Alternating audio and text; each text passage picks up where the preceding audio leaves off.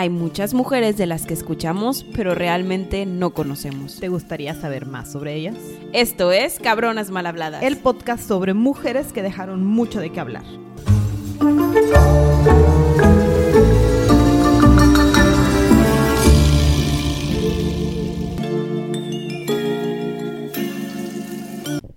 Gaby, Bienvenida al otro lado del mundo. nos vamos a ir a la remota China. Oye, sí, sí deberíamos de tocar más Asia, pero es que Asia casi tiene... no lo hacemos. ¡Wow!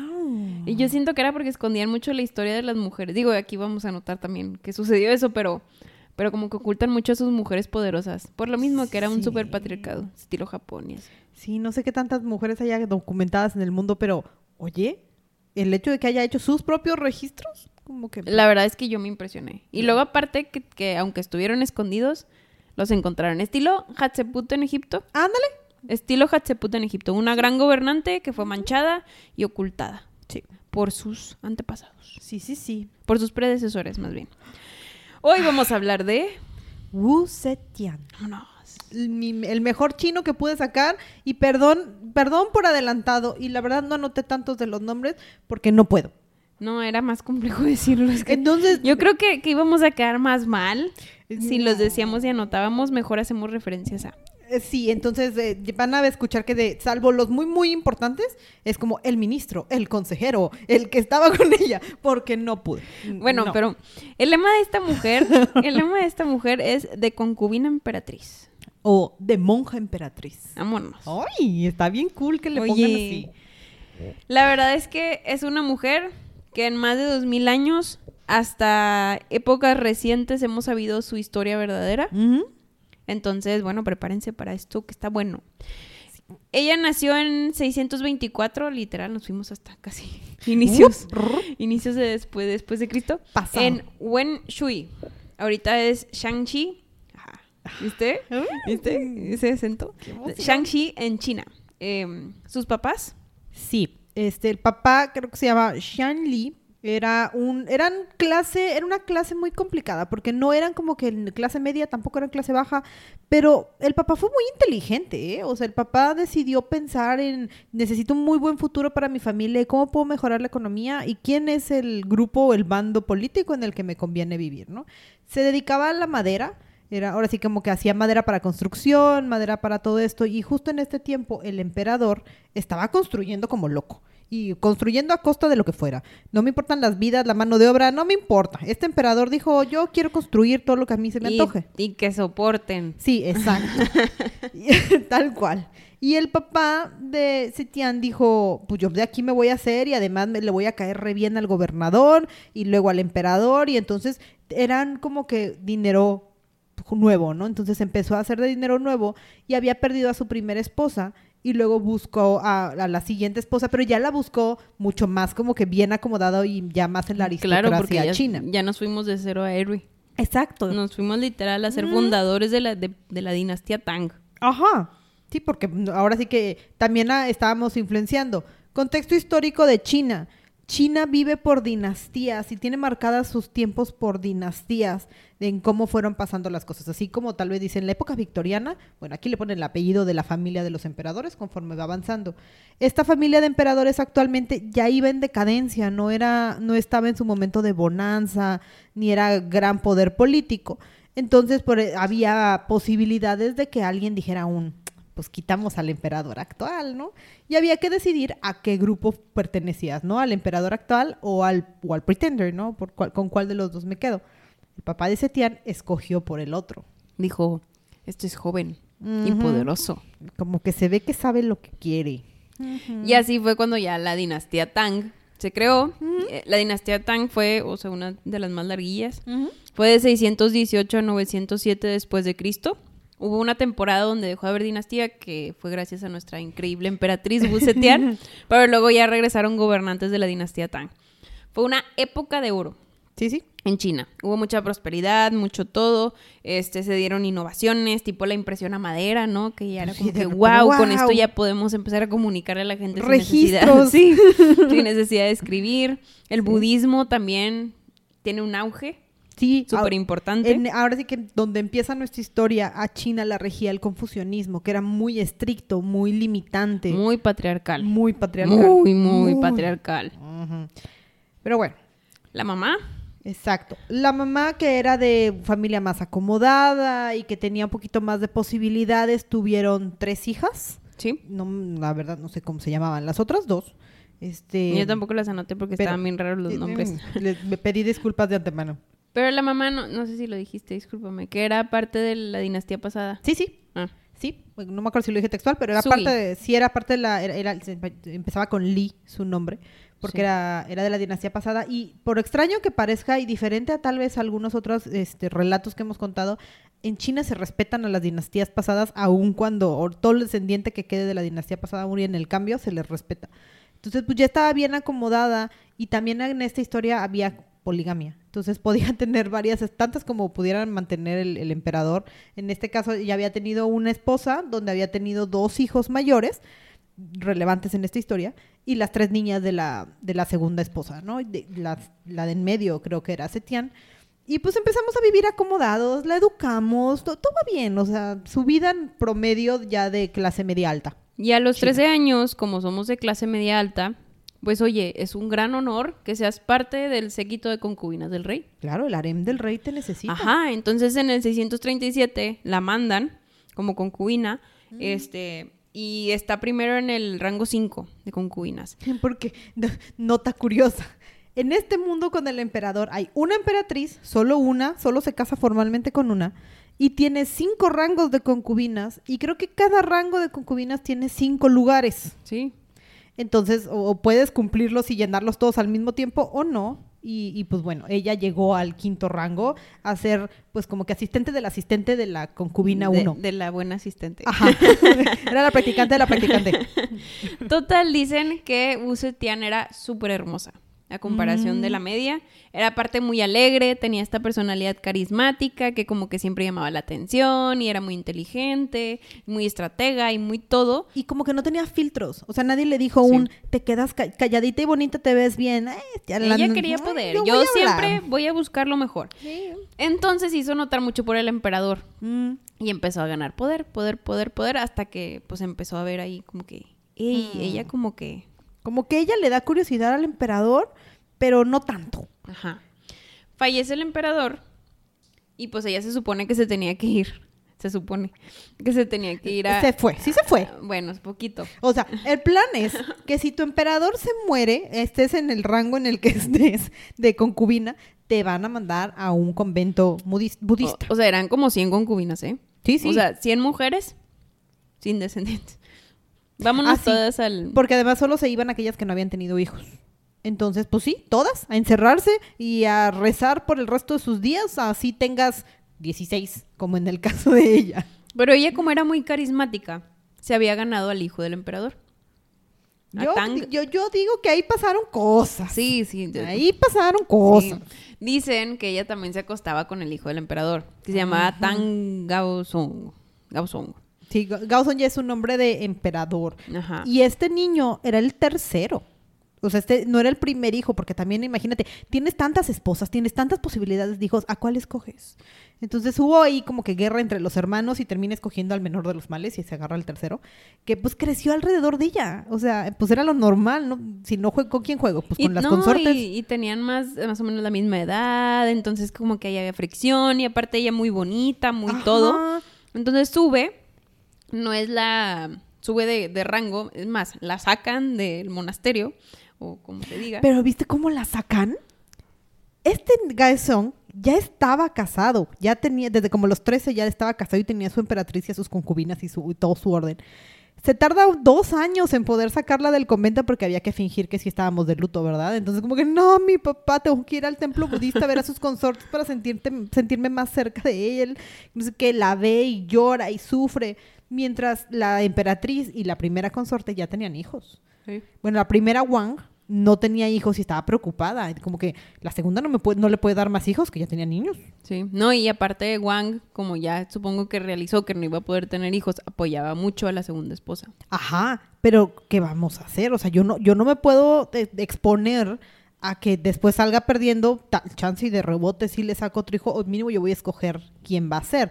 Entonces, como todo hombre necesita algo con qué distraerse, le voy a traer a su amante, que era esposa de su papá, para que esté aquí. Ajá. Aquí en el, en el harem con nosotros. En el jugón, ajá. Así yo El- la cuido. El, el jugón es el harén de los chicos. Exacto. Se la traen, este, agarra mucha fama y se establece como una de las principales. Es decir, de rango 5 se va al primer rango. Sí, va escalando. Y va poquito, escalando poquito a poquito. tururú. Ajá. Este, la emperatriz Wang empieza a ver que Wu Zetian empezó a tener mucho poder. Espera, espera, espera. Yo la traje como juguete. ¿Qué pasó? Sí, empezó a tener mucho poder sobre el emperador, entonces le empieza a dar miedo y empiezan como que a negar su existencia en el, en el harem. Eh, como que le empiezan a hacer cosas así de... Pues empiezan a darle la mala leche. Estaban buleando. Sí. O sea, sí le estaban buleando. Pero Setian, era, como era brillante y dijimos que era estratega, dijo, "Mm, ¿qué necesito para poder estar bien aquí? Entonces empezó a fijar en todos los sirvientes, las cocineras y todos esos y fue como que, a ver, cuéntame qué pasó. Y empezó a hacer una red de espías alrededor de todo el palacio y ella no había plato que, se moviera sin se que se ganó, se ganó a la gente. Se ganó a la gente porque era bien, o sea, Tenía sabía esa de- personalidad. Exacto, era, era- sabía muy bien cómo moverse. Sí, luego quedó embarazada de una niña. Sí. Y aquí es donde hay sentimientos encontrados, donde decimos que pues historiadores querían manchar su historia, ¿verdad? Sí. Pero pues puede ser que sea cierto, no lo sé, nunca lo sabremos. Esta niña que tuvo eh, falleció muy joven, pero ahorcada. Entonces, Tan, tan, tan. pues eh, Zetian dijo, bueno, ya perdí a mi niña, pues de aquí agarro y empiezo a culpar a la gente. Y Mm. pues obviamente voy a culpar a la emperatriz Wang, Pues es que voy a que culpar a me odia. Es que tengo que culpar a aquel que me puede hacer más daño, porque recuerden, estratega. Entonces, Wam ya había hecho todo lo posible por tratar de quedarse con alguien, adoptó ahí por ahí a quien pudo de voy a adoptar a alguno de los hijos para que sea mi heredero. Eh, y luego la costumbre era que los las emperatrices o las consortes fueran a jugar con los bebés de, de las otras consortes. Entonces, como Wang había ido a jugar con la niña poquito antes de que apareciera muerta, pues fue Wang. Pues está fácil. La, la, la pueden culpar bien sencillo. Y porque no había pruebas y era la favorita del rey y fue así como que, ah, pues, pues sí, ¿no? Y, y convence al rey de que Wang fue la que había matado a su niña hermosa y todo. Y, y pues Y ya, pues, bye. la castigan, Wang deja de ser emperatriz principal. De hecho, Wu Zetian luego ya las tortura a ella y a la segunda esposa. Y a la segunda, las terminan mandando después de un movimiento político súper complicado, porque no era tan fácil dimitir a una, a una emperatriz. O sea, ¿cómo, ¿Cómo le haces para decir, ah, ya no sirve a la basura? No había divorcio aquí. Entonces hicieron todo un movimiento político y trataron de convencer, mataron a un montón de gente en el proceso, porque Setián era de como que no te hace caso, mátalo. Sí. O sea, si, si hay que O sea, aceptar no que era tenía bastante- O sea, no tenía filtros, No era bastante filtro. cruel y se metía donde no tenía que meterse Pero por sí tenía corazón. Sí tenía corazón claro, y lo vamos sí, a ver sí. al final. Sí, sí. Pero pues Pero es sí que se mano interponía. dura. O sea, en este momento de su historia y para de dónde viene, no le quedaba de otra más No, que ser un poquito años, más o mano sea, dura. Sí, Estamos o sea, hablando medievales para atrás. que mataban, mataban si se movía. Sí, todo, todo muy intenso, ¿no? Entonces, meten a Wang a lo que es como, a- imagínate que había una cárcel para consortes, o sea, Sí. esto no pasa, esto pasaba seguido. Si tenías una cárcel para las consortes es porque tenía, esto les pasaba seguido. Van y la encierran y sí las, las trata bastante mal porque pues no queremos que el sus hijos vayan a salir este queriendo gobernar Sí. y pues bueno. Pero así de mal que la- les quita los miembros y... La, la verdad ya no llegué a esa ya parte. no llegaste a esa parte, dicen... Bueno, es que aparte los historiadores, no sé qué tan cierto sea esto, pero dicen que desmembró a las señoras Sí. y las, las exhibió en así como Sí. que a mí no me... A mí, no, me, van tocan. a hacer nada. Sí, y porque es que sí fue un movimiento político bien complicado poder convencer al mundo y a todos los asesores, porque este emperador tenía asesores y aristócratas a su alrededor y era un imperio enorme, de convencer de hacer cierto movimiento político tan grave, ¿no? Entonces, ¿y cómo, cómo las convences de, Juan viene de familia noble y tú la Ah. otra también y vas y recoges a esta mujer que, que acaba de salir de... Y que no la- es de familia tan noble, viene de familia mm, un poquito mal acomodada que Pues es fue ganando nuevo, ajá. que fue ganando poder porque porque Pues porque así se inteligentes. dio. Ajá, porque inteligentes, pero bueno. Al final, en 1655, ahora sí la coronan emperatriz eh, ahí fue donde se encargó de torturar, cuando dicen, entre comillas, que se encargó de torturar a la gente que no estaba a favor de ella. También le inventan, bueno, no sé si le inventen o sea verdad, que ella fue la que había matado a su hija para Sí. poder culpar a la emperatriz Wang. Nunca lo vamos a saber. Yo opino que no por las acciones que tomó al final, pero pues es mi humilde Sí, opinión, ¿verdad? el- lo que yo vi es que el, el registro de que ella mató a su hija es posterior a su época. El original nada más dice que la niña murió. Y pues digo, si ya vamos a, vamos a hacer leña del árbol caído, no tenía que conseguir algo, algo bueno de la tragedia por la que estaba viviendo. Claro, porque bueno. pues era una hija al fin de cuentas, ¿no? Sí, para esas alturas también ya le teníamos cuatro hijos al emperador. La, la y dos niños. Dos niños y ya habíamos perdido a, a Xiang, también repetimos los nombres aquí, Sí. este, de forma muy curiosa.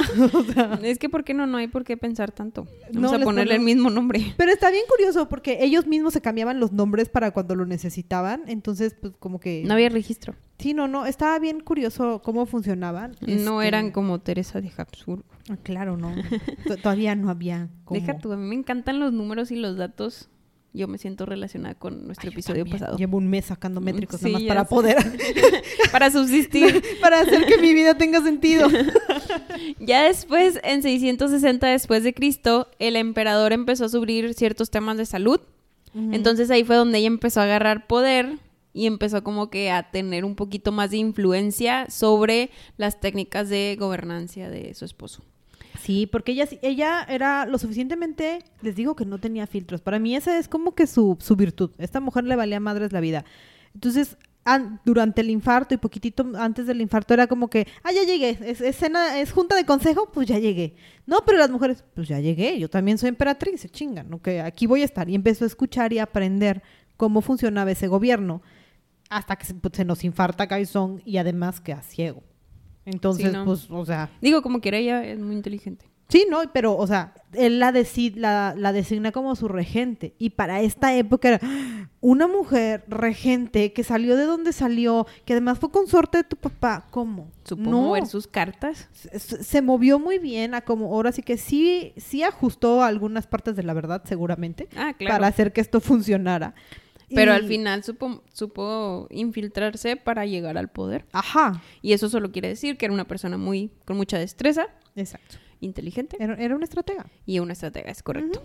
Bueno, de sus hijos voy a nombrar dos, Li Hong y Li Xian, Li Xian, Xian, como se diga, que son importantes en esta historia y ahorita que vayamos para adelante, ¿no? Este, bueno, cuando empezó a quedarse con el poder, su hijo menor, el Li Xian, como que estaba un poquito en contra de que mamá, pues mi papá es el líder, tú no, de que qué onda contigo Sí, y quién como sabe la qué. tradición. Ajá. Entonces empezó a sentir cierta traición por parte de su hijo y lo que hizo fue que lo encarceló en un rincón del país, digo, de, de una cárcel, Quietecito. quietecito, este, hasta su muerte, porque literal estaba tan solo y tan todo que decidió suicidarse. O, Este- o algunos dicen que lo convencieron de O suicidarse. algunos dicen que lo convencieron de suicidarse. Sí, porque el confucianismo no permitía el suicidio y, o solo se suicidaban los cobardes. Era como que la forma en la que funcionaba el confucianismo. Entonces era como que todavía echarle más a la herida el provocar el suicidio de la persona. Sí. Porque, Por eso pues, también es una mancha. Sí, para su religión era más complicado.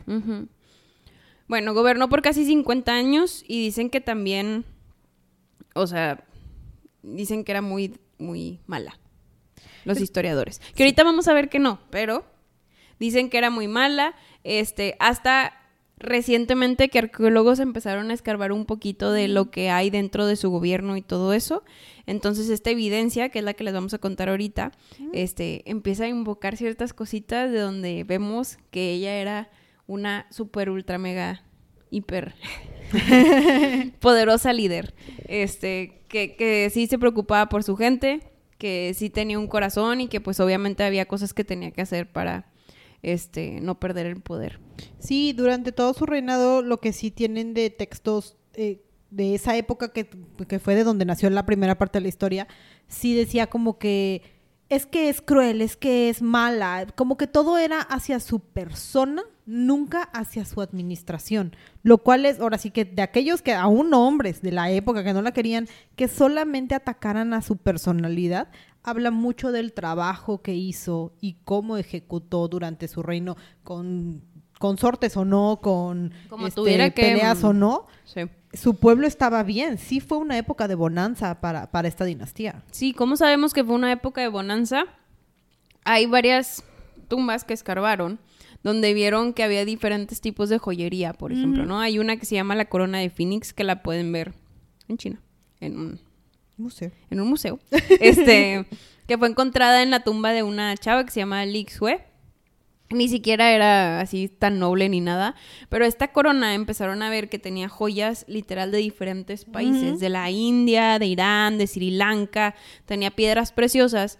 Entonces, o sea, imagínate, una corona donde viene de diferentes partes del mundo específico, o sea, Habla las piedritas, comercio. o sea, qué comercio hubo, qué riqueza hubo para que aparte ni siquiera era tan noble y portaba esa corona tan Claro. emblemática. Entonces quiere decir que estaban en un punto alto, en un punto alto de lujo, comercio, artes, todo, o sea, de bonanza, como dices. Sí, ¿no? de Al verdad final. era, era crecimiento. Y Setian que- quería decir que hizo una relación alrededor de su país, pues que les dio estabilidad, sobre todo, porque en esta época también estábamos peleando contra Japón, contra Corea, o sea, todo Había el mundo se nos estaba metiendo en el territorio y pues con sus, sus hombres, sus pares hombres, pues no estaban como que muy funcionales para hacerlo. Entonces era ella la que era responsable del país. Sí, también encontraron figurines donde había mujeres cabalgando en ropa de hombre. Mm. Y también mujeres haciendo otro tipo de, de acciones donde antes los hombres eran los principales ejecutores. Pero entonces donde ves, donde le da un boost a las mujeres y donde, oigan, en mi reino, ustedes tienen el mismo privilegio que ellos. Y ustedes, así como yo lo estoy haciendo, pueden hacer lo mismo que ellos. Entonces se viene representado y también lo cual... Sí, Está súper padre. una de las cosas que dejó bien marcadas es que la China tradicional tenía lutos diferentes para hombres y para mujeres. Entonces, cuando, cuando se moría tu papá, tenías que hacer un luto por tres años. Para las, cuando se moría tu mamá, el luto solo era de un año. Entonces, a ella no le hacía sentido, o sea, como por qué tengamos que hacer un luto distinto si son exactamente iguales. Entonces, reformó el sistema de ideología para que el luto de las mujeres fuera exactamente igual que el de los hombres. Porque somos iguales. Eh, Tenía, o sea, levantó el estatus de las mujeres de su, de su país para, para que fueran exactamente pues, equivalentes. O sea, y todo esto lo sabemos por las artes que dejaron, por los Sí, claro. murales que escondieron, por, por un chorro de cosas que se fueron descubriendo conforme a la marcha. También en su tumba, parte de, de que reconocen a su gobierno como uno de mucha riqueza y bonanza es que tenía un gusano de, se- de jade en la mano. O sea, un gusano de seda de jade en la mano. Si ustedes googlean gusano de seda de jade, van a ver que es un gusanito así en forma, pero esto significa riqueza en general. Entonces, bueno, quiere decir que ella convirtió al imperio chino en algo muy bueno. Sí, pues era ama y señora de la ruta de la seda y la Ajá. ruta de la seda a la fecha sigue siendo bastante relevante. Sí, literal. ella de hecho creó al, al sistema de el sistema de ay, ¿por qué ando tan baja en mi vocabulario el día de hoy? Ay, el este como que tenía el sistema militar por entre comillas decirlo, Sí. eh, de justicia, ándale. Sí. Tenía el sistema de justicia para cuidar toda esta ruta de seda y que el vandalismo no, no le No quitara ese no comercio. Entonces, bueno, fue muy inteligente como para proteger toda esa ruta hasta los destinos que llegaran. Igualmente, algo que se detonó mucho fue que en los murales había mucho extranjero pintado. Entonces, eso quiere, de hecho, había muchos extranjeros viviendo en China en ese momento, eh, lo cual quiere decir, pues, este boom donde tenía muy buena relación con otros países, lo cual significa mayor riqueza, mayor trueque, mayor todo, ¿no? En general. Sí, no tenía muchas ideas eh, revolucionarias. Este también hizo, se dio cuenta que la agricultura era vital para su pueblo y que nadie sabía nada. Entonces fue como que, ah, mira, ya sabemos escribir, ya sabemos imprimir, vamos a hacer libros. Vamos a guardar todo este conocimiento porque no vale la pena estarlo aprendiendo o tan nada más estarlo heredando de habla- hablado. Vamos a hacer los libros para saber de las prácticas de agricultura de las épocas, que además están ligados a cómo le vamos a rezar a, a nuestro Dios para que sí llueva. Y cómo vamos a controlar el agua, hay que hacer diques y acueductos para que podamos tener agricultura todo el año. Entonces, Revolucionó. todo- o sea, era una reforma enorme el pensar en cómo vamos a controlar la agricultura y el crecimiento del país porque vivimos de esto. O sea, literal, la dinastía Tang no hubiera sido lo que fue si, no, si ella no hubiera interrumpido esos años de, Ah, por de supuesto. gobierno. Y todo porque al marido le dio un infarto. ¿Eh? Entonces le dio un infarto y se quedó ciego. Este, durante todo el tiempo, eh, todo esto estaba su esposo existiendo por ahí. Sí, ella estaba gobernando escondida. Exacto, y la dejaban. Y ahorita todavía era como que la emperatriz consorte, ¿no? Así como que, ah, pues, pues porque se casó, ¿no? Se muere eh, y tiene que llevar a alguno de sus hijos a, pues, a la corona, ¿no? Pero, pues, dice, yo tengo el poder. Yo soy, a mí, en mí es en quien confía. El pueblo me quiere a mí. Entonces, sí, sí está aquí mi hijo, pero yo soy su corregente. Entonces era como que la emperatriz viuda en este punto de la historia, ¿no? Y el hijo, pues también no era como, que, pues no lo educaste para ser emperador. Entonces ella era otra vez la que estaba gobernando como emperatriz viuda, como por otros 20 años. Sí, tomó todo el poder. Y así se quedó, ¿verdad? Hasta que se murió. Este, Wu también era muy de la idea de que entre más grande mi palacio, más se iba a ver mi poder. Claro. Entonces, parte de su reinado y también la manera en la que ayudó al pueblo fue dando muchos empleos para hacer este mega imperio, mega palacio, que ahorita está reconstruido porque pues fue hace mucho tiempo. Pero se puede ver este mega palacio, este, donde literal adentro había arenas, jardines, o sea, arenas literal de, entretenimiento, jardines. El equivalente actual a un edificio de 27 pisos, pero esta cabrona no quería 27 pisos, ella tenía tres niveles que, de- que explicaban diferentes épocas y la agricultura y zonas que estuvieran relacionadas con esto. Y además encima le puso un phoenix, porque ella se simbolizaba mucho con, con un phoenix. En 600 después de Cristo, ella tenía el edificio más grande del mundo Exacto. en esas épocas. Entonces, imagínense que cuando venía un extranjero ¡Oh! o hasta local, El shock. al ver eso es como, wow, es, este sí es un excelente rey lleno de riqueza. Y el pueblo estaba contento. Sí. Pues es que les dio chamba, los dio- educaste. ajá, todo. eh, Los impuestos no estaban locos. Y ahí lo importante de tener, mantener al pueblo contento. El, el pueblo es importante. Presidentes. ¿Eh? Familiares de los Ajá. presidentes. Este palacio lo ubicó también fuera de la, como que como cosmopolite de China. Ah, sí. en ese entonces, lo cual hizo que hubiera como que una segunda cosmopolita Mm. y agrandó el comercio, agrandó todo, entonces bueno, también fue estratégico en cuanto a su crecimiento o el crecimiento de China como una superpotencia. Sí, ya tenía dos capitales. Y, Y además, ella sembró, ancló, creo que te interrumpí, perdóname, ancló toda su historia en el budismo. Sí. O sea, porque no iba a ser nada más como que, ay, sí, yo este, existí. Si me voy muy, al, muy, muy al pasado, cuando ella estaba chiquitita, había una divina que fue a leerle el, el cuerpo, la forma de ser, que le sí, dijo porque de que... todavía no teníamos tarot. Sí, no. Era- era- ya ves que aquí la- este, China tiene tradiciones este, eh, curiosas. Eh, Pues cosas que no conocíamos de este lado del mundo, ¿no? Entonces le fueron a leer pues, el futuro y le dijeron que ella estaba vestido de niño por alguna extraña razón en los recuentos de cómo rescataron el texto.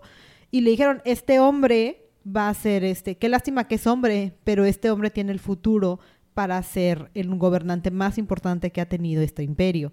Y estábamos hablando de. Wu Zetian se acordó de eso y dijo, yo necesito anclarlo en mi, en mi futuro.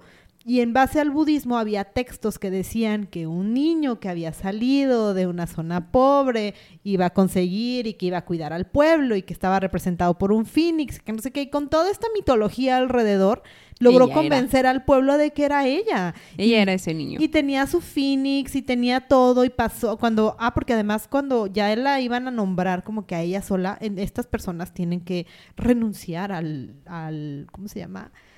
Al honor de ser emperador. Entonces tenía que renunciar tres veces. Cuando renunció la tercera pasó un Phoenix y todo el mundo de, no, no, es, no hay Phoenix. A una paloma le dio la luz o yo no sé cómo se lo inventaron, pero entonces ya estaba tan anclado en la mitología que pues ya como la tiras, Se la ganó. se lo ganó, se ganó al pueblo, lo convenció con lo que el pueblo quería. Y aparte, como sabía que el pueblo era tan religioso, también fue muy inteligente en decir, pues déjame les hago yo acá pagodas súper impresionantes representando la importancia del budismo dentro de, de nuestro país. este Y así les doy así, claro que se contente, ¿no? Exacto. Entonces, literal, crea- una de las pagodas, digo, hizo varias alrededor de China, pero una de las más grandes era de 300 pies de altura, o sea, como 91 metros. Tan grande Otro de los edificios más grandes del mundo. Este, convirtiéndolo literal en eso. eh, que, que todo lo puedes ver. De hecho, ahorita también ya está medio reconstruido. Sí, bueno, Para, ajá, porque muchos años. Pero, y aparte muchos terremotos y se cayó y lo volvieron a Y reconstruir. porque las nuevas dinastías le iban poniendo cosas encima. Sí. entonces- Pero la gente realmente estaba muy entusiasmada porque ella apoyaba su religión. O sea, era, era su, su niño, su deidad, su todo. Y además era más libre que el confucianismo. Sí. Entonces el budismo nos convenía al grado que como ella ed- educó en agricultura y todo esto, le rezan a ella para que llueva y para que la- la- el clima sea bueno con la cosecha de ese año en este templo budista. Y estamos hablando de un país donde dentro de las dos, o sea, en cada una de las zonas cosmopolitas había más de un millón de personas. Exacto. O sea, eran demasiadas personas. De hecho, también a lo que se le ocurrió, bueno, dicen que se le ocurrió, es que en China hay un laguito muy sagrado que tiene unas montañas. Dentro de estas montañas hay cuevas. Cada cueva es como que en representación a, a una deidad del budismo, eh, donde puedes ir a rezar, etcétera, etcétera, ¿no? Tiene esculturas y todo. Bueno, hay una que está escarbada, que es de casi 50 metros, donde hay unas estatuas bien impresionantes. Pueden ver fotos, es- pónganle cuevas budistas en China y se ve bien impresionante. Una de estas esculturas tiene la cara de Wu Zetian. Entonces ella solita se pinta como una deidad y la gente, como dices, iba directamente ahí para rezarle. Porque le- le compraron completamente la idea de toda esta mitología, al grado que su hijo también y dijo aún, ah, no te preocupes, yo no tengo que ser regente contigo. Tú, tú eres la emperatriz del tú pueblo. eres nuestro niño. Exacto, tú eres... nuestro emperador, o sea, porque antes era solamente la emperatriz, no, y como que la emperatriz consorte, y luego fue la emperatriz viuda, y ahora era el emperador de China, porque no hay término tal cual para el regente en mujer. Entonces, el, el hecho de haber logrado cambiar la mentalidad de un pueblo tan grande, con nada más reformas, sí había un poquito de mano dura, hay que aceptar que en la, en Sí. la época lo necesitaba. No, y de aquí se pone, se pone mejor. Chan, se pone mejor. ¿Cómo sabemos también que era un excelente líder? Bueno, ella siempre se preocupó por su pueblo, como dijimos, ¿verdad? Dentro de esto hizo estrategias para que su pueblo nunca se quedara con hambre. Entonces, últimamente han encontrado unos megapozos en el suelo donde eh, eran como si fueran bóvedas donde guardaba ella arroz. Entonces, en temporadas de riqueza, guardaba el arroz ahí y obviamente el otro se lo comían. Para que cuando tenían droughts o sequías, podían sacar granos de ahí y el pueblo nunca se quedaba con hambre. Exacto. Entonces, wow, por eso te ganas más al pueblo porque eras nuestro Por- niño heredero. porque les dabas de comer. El Estas historias nos están comprobando que el pueblo es importante. Sí, y aparte, la gota que derrama este vaso de oro es que su séquito, o sea, sus, sus ministros, los que le ayudaban a tomar estas decisiones, estaban mayormente conformados por mujeres. Ah, sí. La primer ministra era una mujer que se llama Xiong Wang Wang. Xiong Wang Wang. Pero qué fabuloso la idea de que ella, ella tenía esta, la lógica de, me da igual el cuerpo en el que vengas mientras sepa funcionar. Y también su milicia creció porque ya no solamente era para aristócratas, también era para todo aquel que tuviera los méritos para poder estar educando a la gente y pasarle información y tener un montón de secretarias en su, en su, En su gabinete. Exacto. De hecho, muchas de las, administ- o sea, de las administradores y administradores de su gobierno venían de clases bajas como Ajá. ella. Este, igualmente empieza a permitir que las mujeres empiecen a emprender sus propios negocios, o sea, les da, les da, ¿cómo se llama? Les da dinero, las- apoya, les enseña, las educa, etcétera, etcétera, así como los hombres lo empezaron a hacer. También algo súper padre es que permite que se casen y que se divorcien sin ningún problema. Ajá. Lo cual también está así como Ah, y aquí no había persecución religiosa, podías practicar la atracción o diversidad sexual que quisieras siempre y cuando mantuvieras la raza y tuvieras más hijos. Claro. Pues, tú eres feliz, no pasa nada, haz lo que quieras. Sí. libre. Y muchas de, estos, de estas cosas que les acabamos de decir las encontraron en la tumba de la primer ministra. ¿Cómo saben que fue una primer ministra? Literal, encontraron pedacitos de cosas porque después de que Wu Zetian gobernó, pues obviamente este, querían esconder su reinado y, Mm. y- y, pues ahí molestaron la tumba de, de la primer ministra, rompieron muchas cosas, pero bueno, Sí. en lo que empezaban a agarrar un poquito del epílogo que, que decía su tumba, ahí venía, ¿no? De Wu Zetian, era una gobernante, hizo esto y esto y esto, este, y que Xiong Wang Wang, pues fue su, su mano derecha dentro de todo esto.